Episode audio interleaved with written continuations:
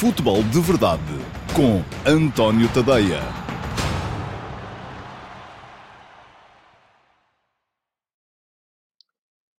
Olá, muito bom dia a todos. Eu sou António Tadeia. Este é o Futebol de Verdade de sexta-feira, dia 24 de julho de 2020. O último Futebol de Verdade antes do final da Liga Portuguesa. Depois ainda teremos mais uma semana uh, até à final da Taça de Portugal, portanto uh, a época está prestes a chegar ao fim uh, e vai ser um fim de semana de grandes decisões, não só em Portugal, como um pouco por toda a Europa. Vamos começar já com a final da Taça de França, mais logo à noite, entre o Paris Saint-Germain e o Saint-Étienne. Um, depois uh, vão ser as definições finais também da Premier League em Inglaterra, com muita coisa em jogo, além da despromoção.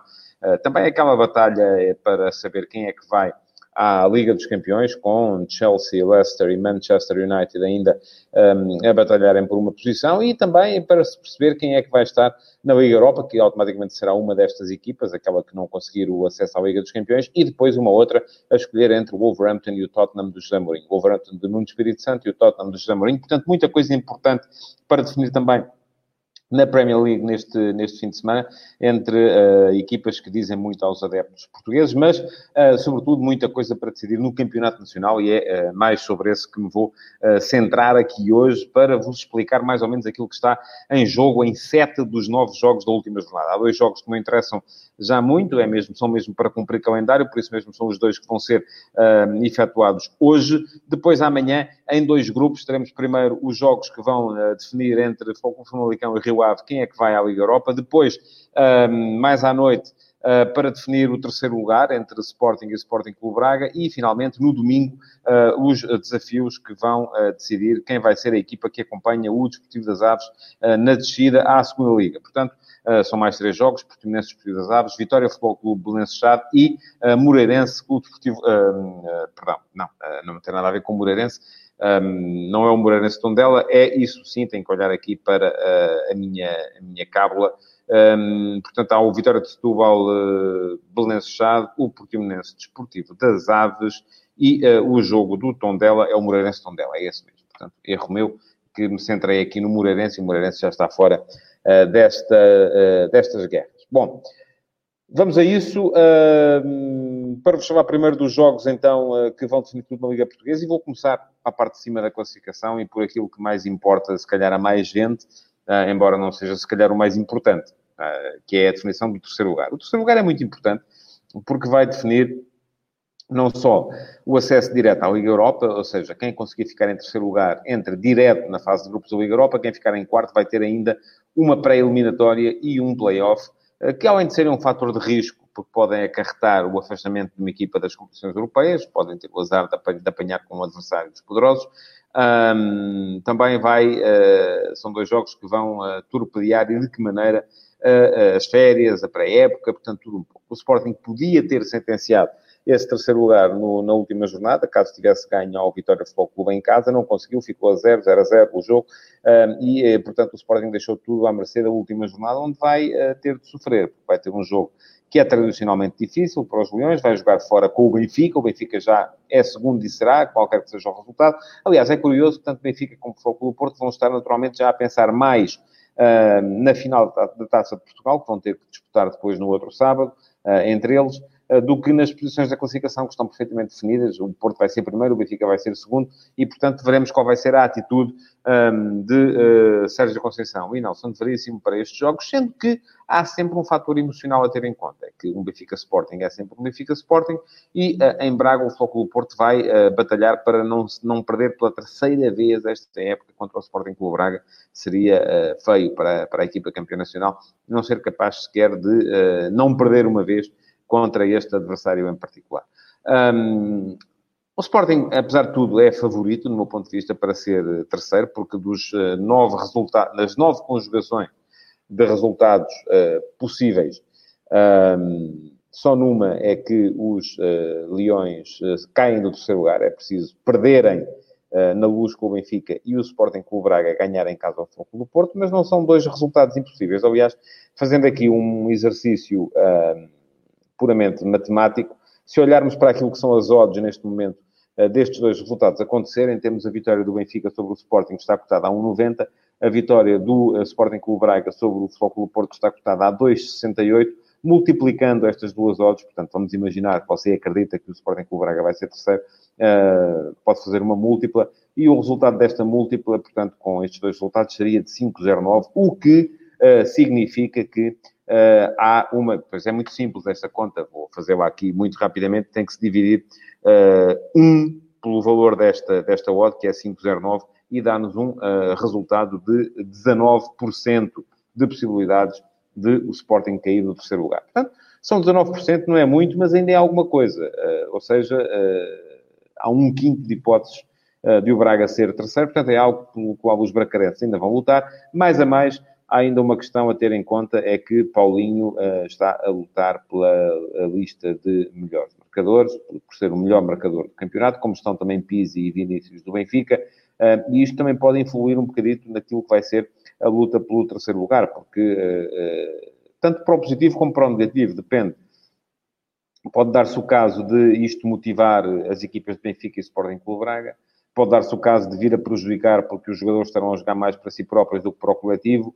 Uh, portanto, depende muito daquilo que for a condução do grupo e daquilo que vier a estar em causa. Aliás, há mais um homem em causa ainda nesta luta, é o uh, uh, iraniano Meditaremi do Rio Ave, e esse vai a jogo mais cedo. Portanto, quando começarem os jogos Benfica, Sporting e Sporting Clube Braga, Futebol Porto, já Vinícius, Pizzi e Paulinho saberão quantos gols têm de marcar se quiserem ser primeiros nesta, nesta tabela.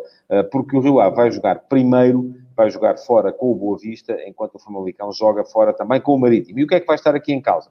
Vai estar em causa a quinta posição ah, portuguesa na Liga Europa. Então, esta sim, uma posição que ainda vai ter mais pré-eliminatórias para, para jogar.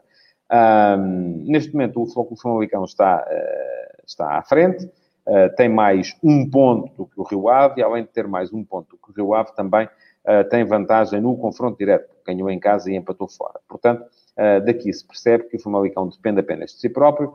Uh, se ganhar, automaticamente garante a qualificação europeia, que seria um feito notável para esta equipa minhota do, do Famalicão, que acabou de subir da, da segunda liga, tem uma equipa muito, muito jovem. se empatar, Uh, ainda assim pode qualificar-se para a Europa, mas para isso já precisará que o Rio Ave não ganhe. Eh, se perder, mesmo assim pode qualificar-se, uh, mas para isso precisa que o Rio Ave também não ganhe. Uh, ou seja, se o Famalicão perder na Madeira com o Marítimo, manterá os mesmos pontos, mesmo que o Rio Ave empate no Bessa com o Boa Vista, ficariam iguais em pontos, mas o Famalicão faria valer a sua vantagem no confronto direto. Portanto, favorito nesta guerra o uh, Famalicão. As equipas adversárias têm mais ou menos o mesmo valor, do meu ponto de vista. Boa Vista é neste momento décimo no meu e no da classificação. O Boa Vista é décimo primeiro, o Marítimo é décimo segundo. Nenhuma nem outra estão a lutar, seja pelo que for. Vão encarar este jogo claramente como um cumprido calendário, mas é importante que mantenham a seriedade competitiva porque uh, do comportamento que elas venham a ter nestes jogos depende aquilo que é muito importante para os adversários. É a possibilidade de qualificação europeia.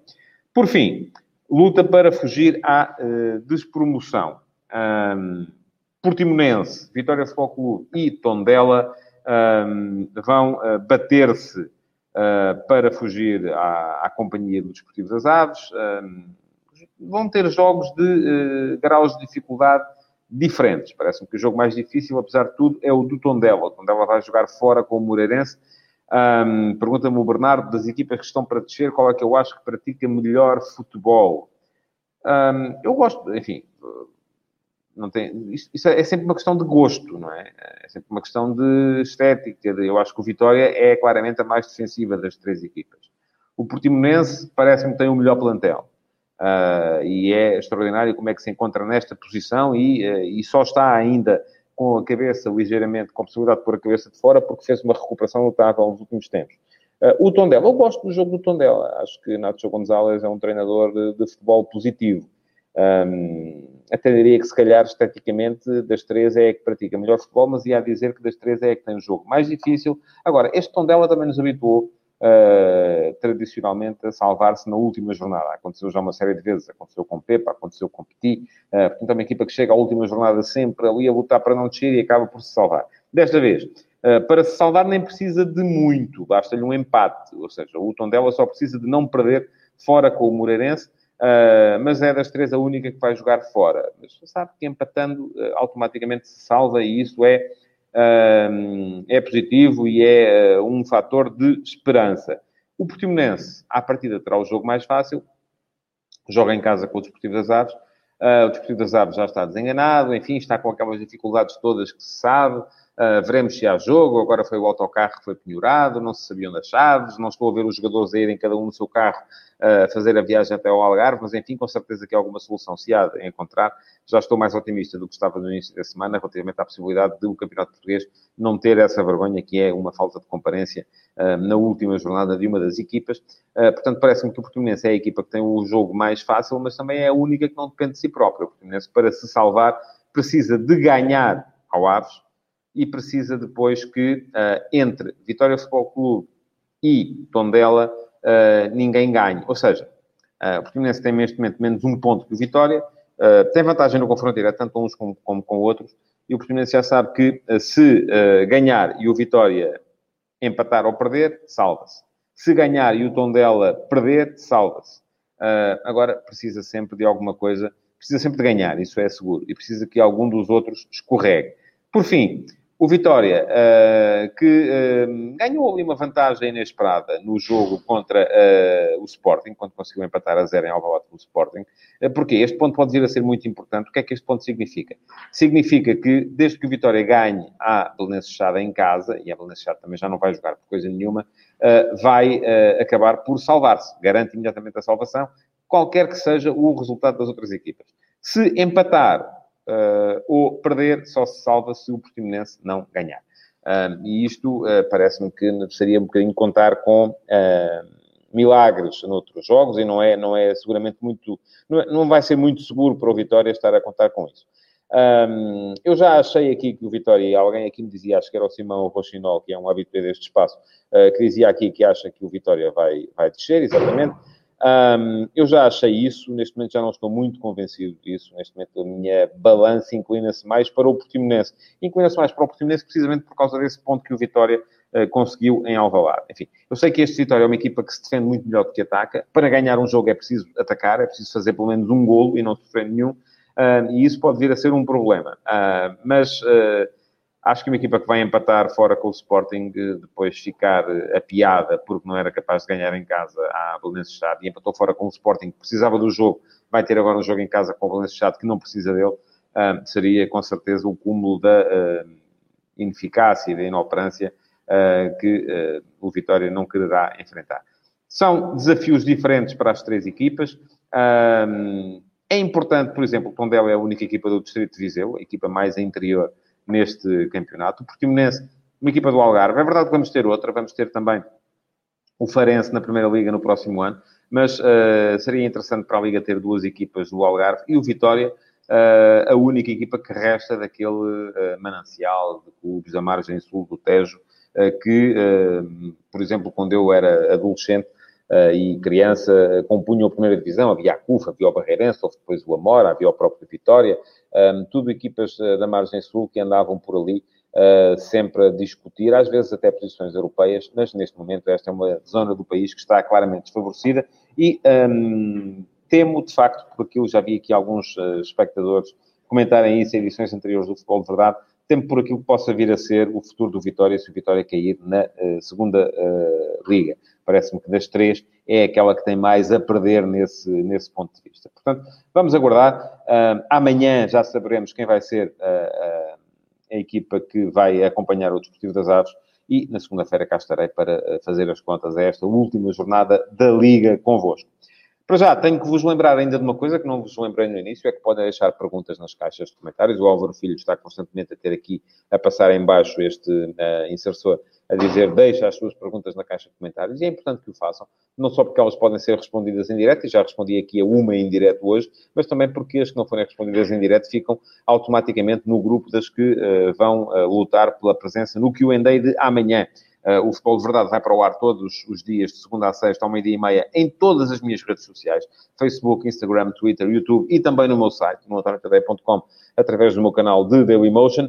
Um, e uh, ao sábado, ao meio-dia e meia também, teremos o uh, Q&A, pergunta e resposta, um programa de meia hora também, no qual eu uh, respondo às perguntas que foram feitas e que foram deixadas nas caixas de comentários dos vários, das minhas várias redes sociais durante a semana. Podem ser questões um, relativamente a dúvidas que tenham, podem ser questões acerca das quais queiram saber a minha opinião, uh, para ver se ela coincide com a vossa, uh, desde que tenham a ver com futebol, como, como é evidente. Bom, vamos então prosseguir na, na agenda de hoje, para vos falar muito ligeiramente e muito rapidamente, porque já escrevi sobre isso hoje de manhã, sobre as eleições do Benfica e a apresentação da candidatura de João Noronha Lopes. Um, é uma candidatura diferente das que já estavam em cima da mesa para as eleições do Benfica. Há a candidatura de continuidade de Luís Filipe Vieira, há uma, uma candidatura de ruptura um, pela via uh, beligerante, vamos dizer assim, de Rui Gomes da Silva. Rui Gomes da Silva vem no seguimento de tudo aquilo que, um, da persona que criou como comentador televisivo, que é uma, uma personagem mais beligerante, mais conflituosa, mais populista, até de certa maneira. Um, e agora há uma candidatura que pode congregar tudo aquilo a que eu chamei no último passo de hoje, às 8 da manhã, a, a intelectualidade benfiquista. Porquê? Porque me parece que é aquela facção mais tecnocrata que chegou a estar com Manuel Vilarinho e por isso eu fiz a comparação com as eleições de 2000, em que na lista de Vilarinho estava toda a gente, basicamente, contra João Paulo Azevedo. Um, enfim, não vou esquecer aqui as candidaturas do Ricardo Martins Pereira e do uh, uh, Bruno Costa Carvalho, mas parece-me que são das cinco aquelas que têm menos possibilidades de, um, de vir a, a, desempenhar um papel relevante nestas, nestas eleições.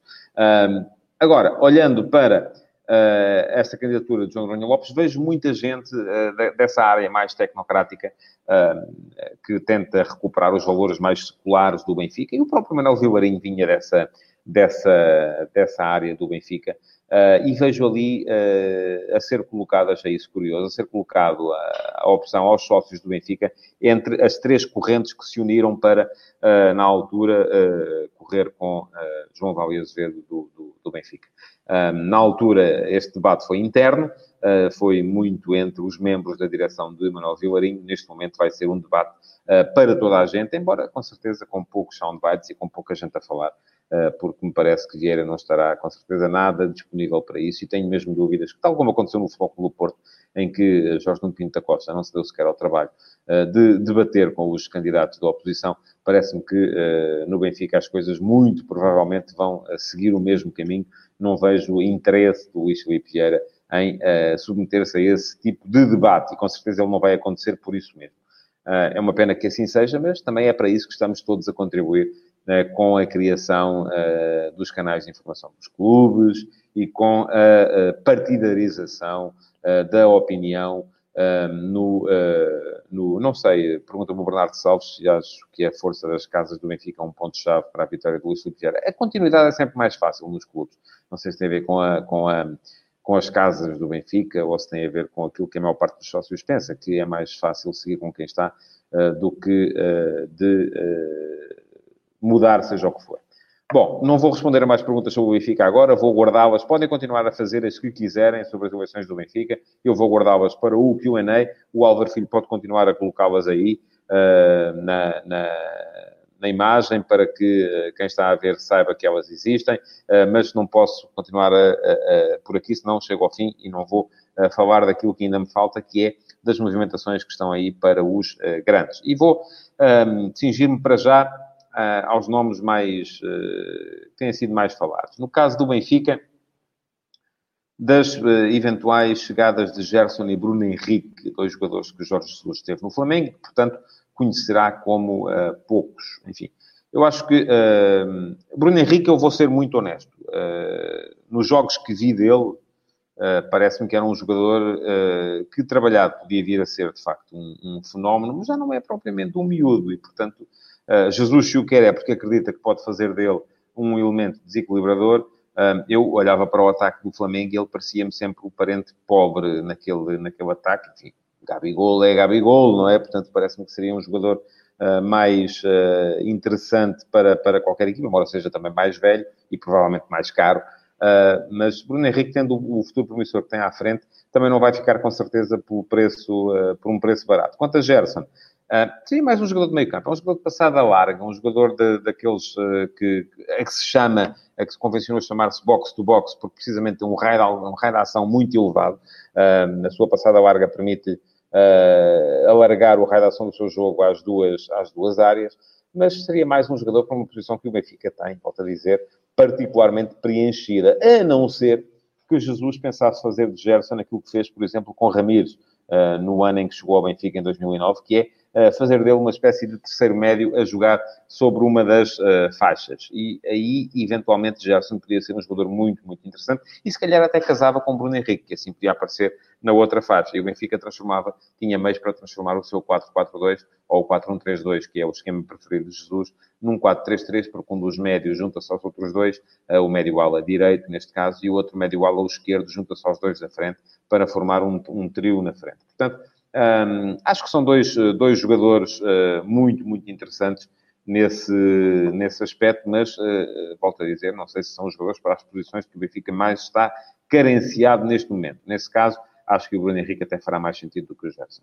Olhando para o Porto, fala-se muito de Zaidu Sanusi, o lateral esquerdo nigeriano do Santa Clara, um, e uh, parece um jogador muito interessante, um jogador também com passada larga, de uh, elevadíssimo uh, raio de ação, com muita abrangência, faz todo o corredor, seria, por exemplo, um jogador muito interessante para jogar, uh, por exemplo, no 3-4-3 de, de Rubén Amorim.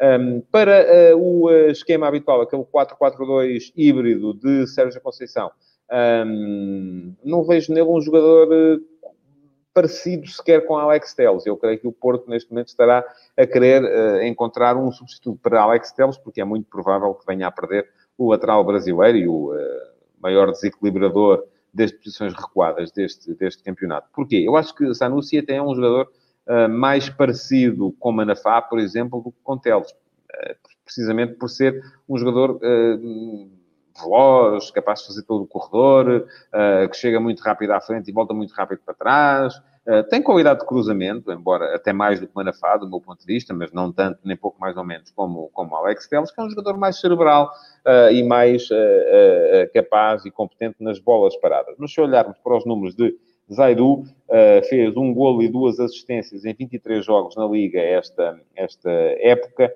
Uh, tem 23 anos, margem de progressão, portanto, mas são números mais parecidos, por exemplo, com os números que tinha Manafá uh, precisamente antes de se mudar do Portimonense para o uh, uh, Flóculo Porto. Uh, Manafá fez duas assistências e nenhum golo em 17-18, em, em 18 jogos, e depois, nos 15 jogos que fez pelo Portimonense em 18-19, antes de se mudar a meio da época para o Flóculo Porto, tinha dois golos e três assistências. Portanto, números muito parecidos com os números de um, Zaidu Sanusi e nada a ver uh, com aquilo que são os números uh, de uh, Alex Teles no Porto. Finalmente, falando do Sporting, Uh, Parece-me que o Sporting uh, continua uh, a cometer um erro em termos de mercado, que é ficar ali à espera de ver o que é que o mercado lhe dá, em vez de impor a sua vontade ao mercado. E não sei se tem a ver com dinheiro, provavelmente terá, um, mas continuo a ver falar de jogadores que não, não, são para as posições de que o Sporting... Mas, enfim, Fedal é para uma dessas posições, para central pela, pela esquerda, é uma das posições que o Sporting precisa imperiosamente de reforçar, depois de perder Mathieu.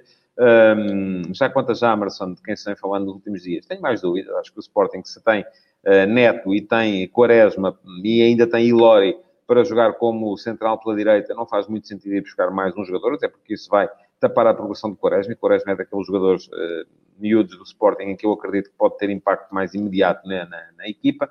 Uh, portanto, isso já me parece que faz menos sentido. Continuo a achar o Sporting precisa de um médio de uh, grande categoria, capaz de ser ao mesmo tempo médio defensivo, mas um médio defensivo com uh, grande raio de ação também, precisamente, uh, porque me parece que Mateus Nunes, por enquanto, não é esse jogador e fica mais complicado a equipa chegar à frente com, sem, ter esse, sem ter esse médio. E depois precisa de gente em condições para desequilibrar na frente também. Uh, e aqui, uh, enfim, vamos supor que o Sporting mantém explorado, precisa de, e o Luís Felipe, precisa de pelo menos mais um ponta de lança uh, capaz de ter impacto na equipa. Uh, Fala-se agora de Edwards do, do Vitória Sport Clube para, para o lugar de avançado pela, pela direita, onde o Sporting tem plata neste momento. Um, acho que é um jogador muito, muito interessante. É dos melhores atacantes da Liga Portuguesa, embora os 15 milhões de que se fala sejam, sejam muito dinheiro. Um, e depois, para o outro lado, então o Sporting teria Giovanni Vieto, porque Vieto vai ter que continuar a jogar, a jogar por ali. um, parece-me mais importante o ponta de lança do que o ala direito neste momento. Mas, enfim, uh, acho que as três posições que o Sporting precisa mesmo de reforçar uh, para já são central pela esquerda, médio centro e um, ala uh, e ponta de lança. São estas as três posições que me parecem mais um, carenciadas. Isto partindo do princípio que aqueles que estão continuam. Antes de acabar, queria falar-vos ainda naquilo que se tem falado, e eu anotei ontem, ontem uh, estava a ver os números dos, uh, dos textos uh, do meu site, do antoniocadeia.com, e de repente havia ali muita gente à, à, volta de um texto que já era de fevereiro, acerca de Carvalhal e do Sporting Clube Braga, e depois percebi porquê. o texto foi alvo de algumas partilhas no Brasil ontem, precisamente porque os adeptos do Flamengo, neste momento, estão a querer saber quem é Carlos Carvalhal. Uh, aquilo que posso dizer relativamente à possibilidade de vir a ser Carvalhal a substituir uh, Jorge Jesus no Flamengo é que uh, a equipa da, do Rio de Janeiro vai bem servida com Carvalhal se, se for acabar por ser ele a, fazer a viagem para o Brasil. Carvalhal é um treinador de futebol positivo, mas um treinador com ideias muito, muito próprias, que este tem vindo a aperfeiçoar um, é um especialista em alguns uh, temas particularmente importantes, como a recuperação, como a periodização tática, um, que é uma forma de treinar uh, à qual pertencem quase todos os treinadores da, da modernidade neste momento. Uh, e, além disso, é um uh, treinador que estabelece boas relações com o grupo de jogadores, quase sempre por onde aparece, embora uh, tenha tido algumas dificuldades em. ele não gosta que eu diga isto, mas é a minha opinião. acho que ele no Sporting teve, por exemplo, esse, esse problema de, de conseguir ser o líder incontestado do, do, de um balneário onde já havia muitas vedetas. Há muitas vedetas também no uh, Flamengo, e nesse aspecto vai ser um desafio ainda maior do que foi aquele no Sporting, mas a questão também é que, entretanto, passaram 10 anos. E Carvalhal é muito mais treinador hoje do que era há 10 anos quando esteve no Sporting. Portanto, uh, aquilo que posso dizer é que se o Flamengo apostar em Carvalhal, uh, porque parece que quer mesmo um treinador português, e parece-me que daqueles que estão em Portugal e que podem ficar livres nos próximos tempos, não encontram melhor opção do, que, do que Carlos Carvalhal. Portanto, acho que seria interessante voltarmos a ter um português à frente do, do Flamengo, até para uh, depois ter uh, a luta com o Santos de Josualdo Ferreira e uh, quem sabe se não haverá mais clubes brasileiros à procura de treinadores portugueses em breve, sem falharem os tiros, porque há por aí muita competência no nosso campeonato para poder eventualmente vir a ser vista no, no Brasil. E pronto, chegamos ao fim então do futebol de verdade de hoje. Não se esqueçam que ainda podem deixar perguntas, que elas ainda podem vir a ser um, selecionadas para o QA de amanhã, pergunta e resposta de amanhã. Uh, de resto, o que tenho para vos pedir é que coloquem o vosso like nesta emissão e que a partilhem para que os vossos amigos também possam vir a saber que ela existe. Além disso, mais uma coisa, se derem um saltinho ao vosso, uh, à app de podcast no vosso smartphone, com certeza que se pesquisarem vão encontrar lá o Futebol de Verdade. Assinem, por favor, que é para uh, receberem notificações sempre que haja uma nova emissão, que não possam eventualmente ver ou que não tenham podido ver, podem sempre ouvi-la no vosso carro, enquanto fazem o jantar, enquanto tomam ducha, enfim, o que vos apetecer, um, através do podcast, o Futebol de Verdade também pode chegar a vós de forma muito mais prática. Muito obrigado então por terem estado aí e até uh, segunda-feira ou então amanhã, para quem estiver uh, atento ao Q&A. Futebol de Verdade, em direto de segunda a sexta-feira, às 12h30